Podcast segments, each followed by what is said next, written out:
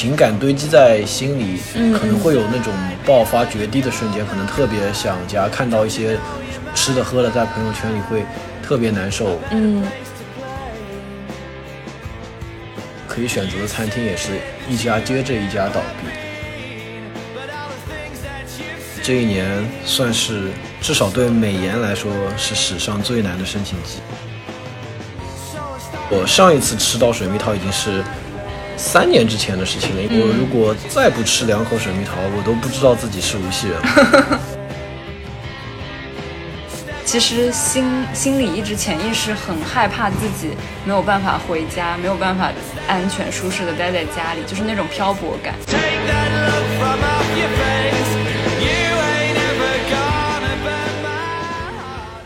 Hello，大家好，欢迎收听今天的伊丽莎漫谈室。我是已经打工一年半，即将回归学生身份的多罗西。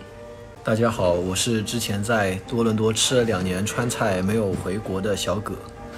小葛同学的话是我的初中同学，然后现在也是特别的优秀，研究生录取了一众国际顶尖大学，比如说剑桥，对吧？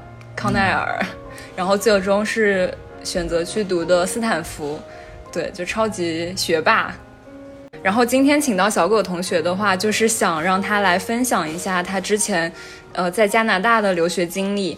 然后，呃，特别想希望他分享一下在疫情期间他就是经历的一些非常艰难难熬的时刻，也有一些嗯特别暖心的一些小故事。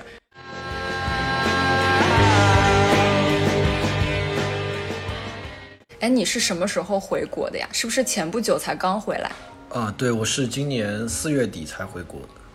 就四月底，感觉已经是最后一批 疫情回国的留学生的之一了吧？对，我算是很晚的了。我之前在加拿大待了接近两年才回国，算是最晚的一批了，应该。嗯，你周围的学同学应该都就是回来差不多了吧？很少有像你留到这么晚的。对，有一部分是刚开始网课就回国了，然后陆陆续续有一些同学朋友回国。到最后的时候，其实已经没有什么人在那里。然后晚上看对面楼的灯，其实一半以上都是暗的了，已经。嗯嗯。那是什么原因让你就是一直拖到这么晚才回来呢？就是会不？难道不会特别想家，然后熬不下去了感觉吗？会的。一开始没有回来是因为。我最早学习签证只拿了三年，所以我，呃，二零年的暑假没有办法离开，因为我离境之后就没有办法再进加拿大上学了。后来的话，因为又开学了嘛，觉得还在上课，可能网课没有那么方便，所以就选择继续留在那里。嗯，就是还是以学业为重，然后一拖就拖到了毕业之后，对吧？对，在这一段时间，就是可能有一年半的时间吧。这段时间有没有什么特别难熬的时光，让你印象很深刻的，可以跟我们分享一下？嗯，这一年半其实都挺难熬的，而且越到后面越难熬，因为 大家都走的差不多了，对吧？对，而且就是一开始一些困难可以克服，但是你慢慢这种情感堆积在心里，可能会有那种爆发决堤的瞬间，可能特别想家，看到一些吃的喝的在朋友圈里会。特别难受。嗯，这一年，呃，难的地方，一个很明显的就是吃饭。嗯因为像我室友他也已经回国上网课了，那我一个人的话，如果要做饭就比较难做，然后采购食物也不方便，所以我会，嗯，有时候会去吃一些盒饭啊，或者有时候点一些外卖，但是可以选择的餐厅也是一家接着一家倒闭。天呐，就是因为学生都回国了，是吗？对，一个很大原因，还有就是办公室都在家办公，没有人去吃。嗯，而且包括后来是不是也慢慢封城了？加拿大那边？对，像我在多伦多，我们先后封了三四城，嗯，就是店饭店开了有关，所以造成很大的呃运营成本，比如说采购一些防防疫用品之类的，嗯嗯挡板。但是后来又关可能一些餐厅就坚持不下，坚持不下去了。嗯，那有没有特别令你印象深刻的小故事？我记得你之前好像有在朋友圈发过，是有一个四川餐馆的阿姨跟你关系特别好，是吗？对对，因为大多数饭店都关了，然后嗯那家店离我比较近，所以我几乎在家上网课这一年每天都会去吃饭，所以就一来二去跟他会聊聊天，就会熟一些。嗯其实，在没有疫情的时候，他的店生意很好，每天都大排长龙。但是这一年，因为很多学生都已经回国了，所以我应该算是少数的几个常客，所以我们关系就亲了很多。当时我快要走的时候，我跟他说，呃，我九月份要到美国去了，读研究生了。然后那天那个阿姨没有讲话，我觉得挺反常的。嗯，但是感觉她好像有点要哭了。她说，就是这一年我们天天见，突然一下子我不来吃饭了，她会觉得有点伤心。像像少了些什么？对对，但是她还是鼓励我说，就是有好的学习机会，一定要一定要去。然后她说，呃，我拿到了这个学校的 offer，也鼓励了他。他这呃这一年生意不好，身体也有一些呃状况，但是看到我这样每天积极向上的去 吃饭，他会觉得很有动力对对，？他就把这家店好好的经营下去。到我后来回国之后，他还会给我发微信来问我，呃，隔离点的餐好不好？关心你的吃住。对对对，哦这对你刚才说的，就是让我感觉好像有一种是自己的奶奶这种感觉，好像把你的一些成就看作是自己的一种成就，就是像亲人一样的存在，对对，不过这个阿姨还没有那么老。这样吗？好吧，就是反正就是像家里的长辈一样，就觉得自己的孩子有出息了，那哪怕离自己很远见不到面，那也会很很高兴，对，对，挺感人的。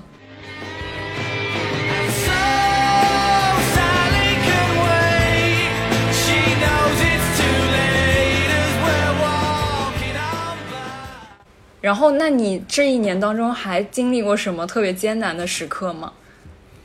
嗯，还有就是申研了，对，大四一年、很多学生都会申请研究生，然后这一年算是至少对美研来说是史上最难的申请季。嗯嗯呃，一个是上一年的人 defer 占到了很多位置，然后对，就是 defer 的话，就是呃，像我这种去年录取的研究生，但是因为疫情就延迟一年入学，所以这样的人群的话会占到一定的今年的名额。还有像一些工作的人辞职或者被辞退了，他回流过来申研，嗯嗯，对，就是因为疫情的话，有一些工作岗位也被砍掉了，然后他们可能会选择再深造一下，再再去工作。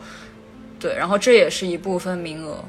嗯，申请人数增加，然后录取名额变少，就会导致这个录取率会是历史上最低的一年。嗯嗯，对，而且也比较反常，因为变数很大，可能往年的一些参考的分数都没有办法再继续作为参考了。对，对会有一嗯些、呃保底校没有拿到 offer 这样的情况，这一年其实还挺常见。嗯嗯，有过留学经验的同学应该都会呃有那种感触吧，就是其实，在等待 offer 的过程是非常煎熬的，就是对心理的一种很大的压力。那如果说是在就是封城，然后一个人在加拿大的情况下，可能这种感受会更加的强烈，对吧？就是那种压力和焦虑。没错，没错，那段日子等 offer 日子确实不好过。嗯、像我的话，我在拿到斯坦福 offer 之前那段时间，其实是收了好几张拒信，有些呃是在我意料之外的，有些是我特别喜欢的学校，但是被拒了。像那段时间的话，呃，一个是因为同学少，我比较呃难以能找到同学交流，嗯嗯。呃，还有一个就是当时大家都在等 offer，所以大家都会有这种焦虑的情绪，所以我也不想再把我自己的这种呃焦虑带到别人的身上，嗯，对对对，嗯，所以必须要自己消化掉很多不良情绪。其实那段时间最难受的就是那种下雨天的早上，自己醒过来，然后发现今天好像也不太能出门走走，嗯。然后好像也不能和人交流，非常无助。然后刷、嗯。刷了一下邮箱，好像啥也没有，再刷一下就巨信来了。天呐，就是没有消息就是好消息。对，就没有消息，其实是好消息。嗯，嗯，对，其实我特别能理解那种，就是可能觉得明明是一个保底学校，但是他居然都不要你，然后或者是觉得跟这个学校专业特别的匹配，但是他却就是给你发拒信这样子，就是是一种会不断的自我怀疑的过程。对，没错，我就是不断的怀疑自己，然后期望值也一点一点放低。嗯但是，呃，在好像三月中的时候吧，那个时候因为斯坦福已经说了他要到月底才会发榜，但是嗯那天晚上他突然来了一张 offer，就相当的意外，就开始嗯狂喜，嗯可能可能是压抑已久，然后就爆发。对，当时确实是在一个比较逆风的局里面拿到一张这个 offer，也是非常非常的激动，当时嗯感觉都有点胃痛、胃痉挛。胃痉挛。对，好夸张。其实这种经历我也特别能共鸣，虽然已经过去好久了，是二零年年初的时候我拿到了，就是也是对我来说非常意外的 offer，然后。因为有时差的关系嘛，就是收到消息都是在半夜，可能一两点的时候，然后真的就是周围一时没有人可以跟你分享，但是你自己在被窝里面都已经开心到，就是确实是有一点胃痛的那种感觉，然后就满世界找有没有还醒着的人，然后跟他们分享这个消息。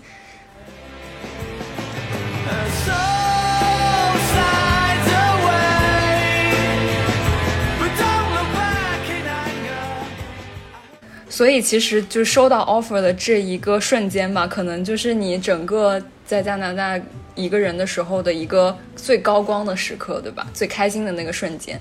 对，然后再后来，可能就是要到回国的那一刻，又重新就是感到很开心。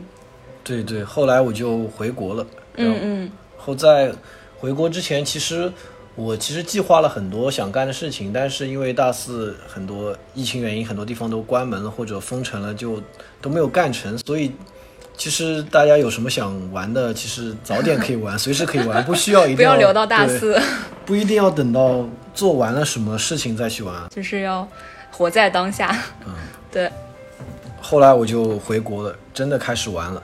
嗯，当然在玩之前，我也是经历了隔离，呃，对十四加十四的隔离。哦，二十八天。对，十四天在宾馆里，然后我隔的那个宾馆还是全国最便宜的隔离宾馆，当然其实还行，就是有点小，很小，嗯嗯，嗯，然后在十四天居家隔离，会有那种哦居委会大妈来管一下，哦，是门上贴个封条啊。这倒也没有，大妈还是比较信任我的。嗯，嗯，隔离出来之后我就开始玩了。呃，现在的话，一到周末，像我们这里真的人均剧本杀，就是一开口就是要不要剧本杀，嗯嗯。我就开始走上了一条玩剧本杀的道路。虽然说玩到现在也没有也没有玩的很好。呃，经常玩的其实玩的也就那样，然后有时候会去什么相亲角转转，什么东西？也算娱乐的一种方式。可以可以，人间观察。然后回来之后有没有什么特别开心的瞬间？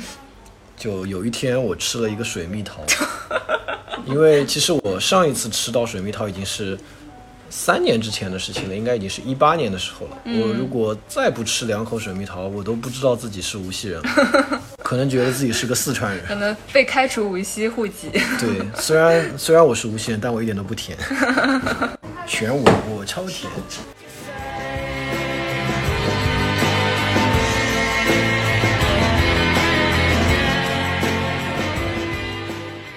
那你现在回回到国内，还会就是闪回到 在加拿大的时光吗？会的，经常会，尤其是刚回来的时候。我刚回来的时候那段时间做过一个梦，我梦到我还在加拿大，我当时在收拾行李，因为我已经两年没有回国了，终于要回国了，非常开心的在收拾行李。这个时候，我爸妈给我打电话跟我说，现在中国出了一个。呃，海外入境人员要宾馆隔离二十八天的政策，嗯但是我研究生已经快要开学了，他们说要不你就算了，别回来了，接着在那坚持坚持吧。嗯这个时候我非常难受，把我归好的衣服往床上一扔，然后自己也往床上一躺。但我躺在床上的时候，我突然惊醒了，嗯嗯发现我自己躺在一张整洁的床上。我仔细看了一下，确认我在隔离宾馆的那张小床上。嗯嗯然后我站了起来，我想确认一下窗外的景色，然后我就拉开了窗外窗帘，外面很亮，但是我发现下面的景色似乎不太像在中国。我看到了我在加加拿大公寓下面的那条路，嗯然后这个时候我又一次惊醒了过来，发现我现在在自己家的床上，原来这是一个盗梦空梦。对 盗梦空间那样的两层梦。嗯。后这个时候我又起来确认了一下，转了一大圈，嗯。再三确认我现在确实是在中国，在自己的家里。然后因为我之前在加拿大时候也经常会做这样的梦，只不过那个时候我是梦见自己在中国，但是醒来时候发现自己还躺在我加拿大公寓的小床上。哦。所以就是有那种很不安的感觉，就是其实心心里一直潜意识很害怕自己没有办法回家，没有办法就是安全舒适的待在家里，就是那种漂泊感，可能给你的影响挺深的。对，这段记忆算是在在我这个留学生活中难以磨灭的一段几个月了。嗯，嗯就是你会循环的做这种类似的梦，对吧？嗯，倒也不会循环，但是至少刚回来那段时间，经常会有这样的错觉。嗯嗯嗯。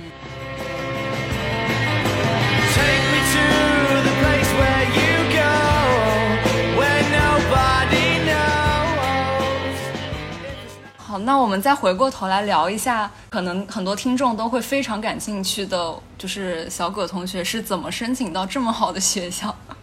这就是有一个说法叫，呃，留学生在学习、社交和睡眠之中只能三选二是吗？对，对我也听过这个说法。嗯、然后我的话，因为我自己能力有限、精力有限，我确实只能三选二。那我的选择可能就是，嗯，学习和睡眠吧。嗯，因为我这个人特别喜欢睡觉。如果让我三选一的话，我也会选睡眠。嗯、然后这样的话也会带来一些弊端了，就是说你社交势必会减少，你的认识的人也会减少。对，那这样就会有一个问题了，那到底是社交重要还是学习重要？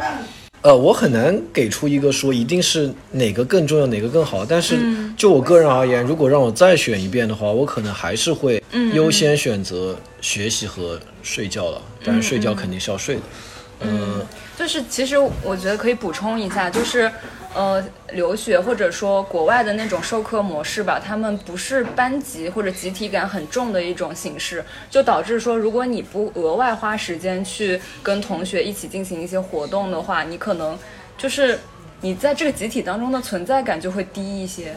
对，因为学习可能是一个偏个人的行为，除非说是小组讨论什么的，但是其实很多时间是你自己的一个个人的活动。对，所以说你可能必须要去抉择你怎么使用你有限的时间。对，每个人的时间精力都是固定的，有些人可能能三者兼顾。那嗯，那是很牛的对人。，除开这些人，你必须要合理分配自己的时间精力来平衡选择。Please don't put your life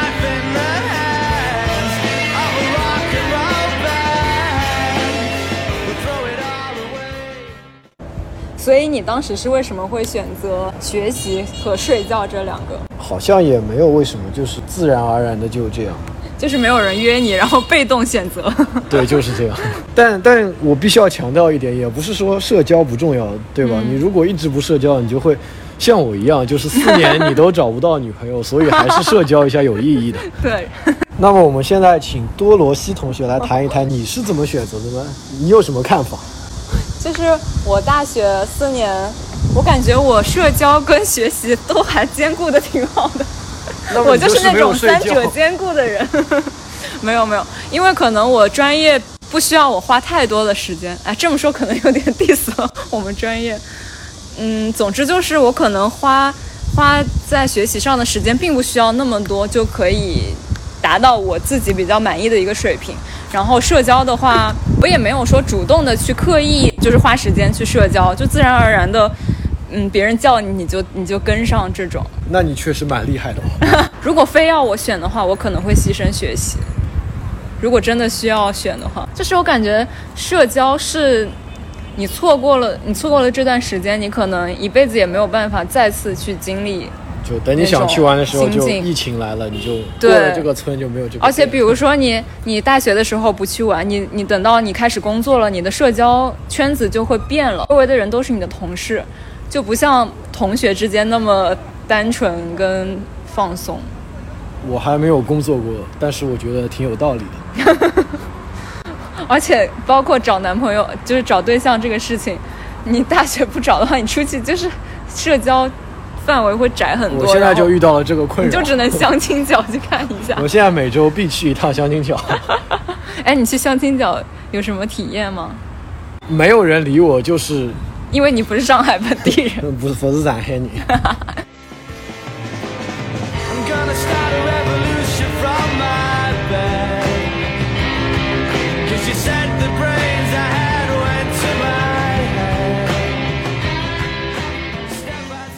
那今天的节目就到这里啦。虽然说这一期比较的短，但是我们其实也讨论了蛮多的问题的。就首先是小葛同学他亲身的一些经历，他在疫情期间没有办法回国，他经历的一些酸甜苦辣，然后还有包括他申请研究生的一些经验，然后最后我们也探讨了一下留学生或者说大学生吧，怎么去选择睡眠、学习和社交，然后社交跟学习又应该怎么去抉择。如果今天的节目让你有一些共鸣的话，欢迎在评论区跟我们交流。我们下期再见啦，拜拜。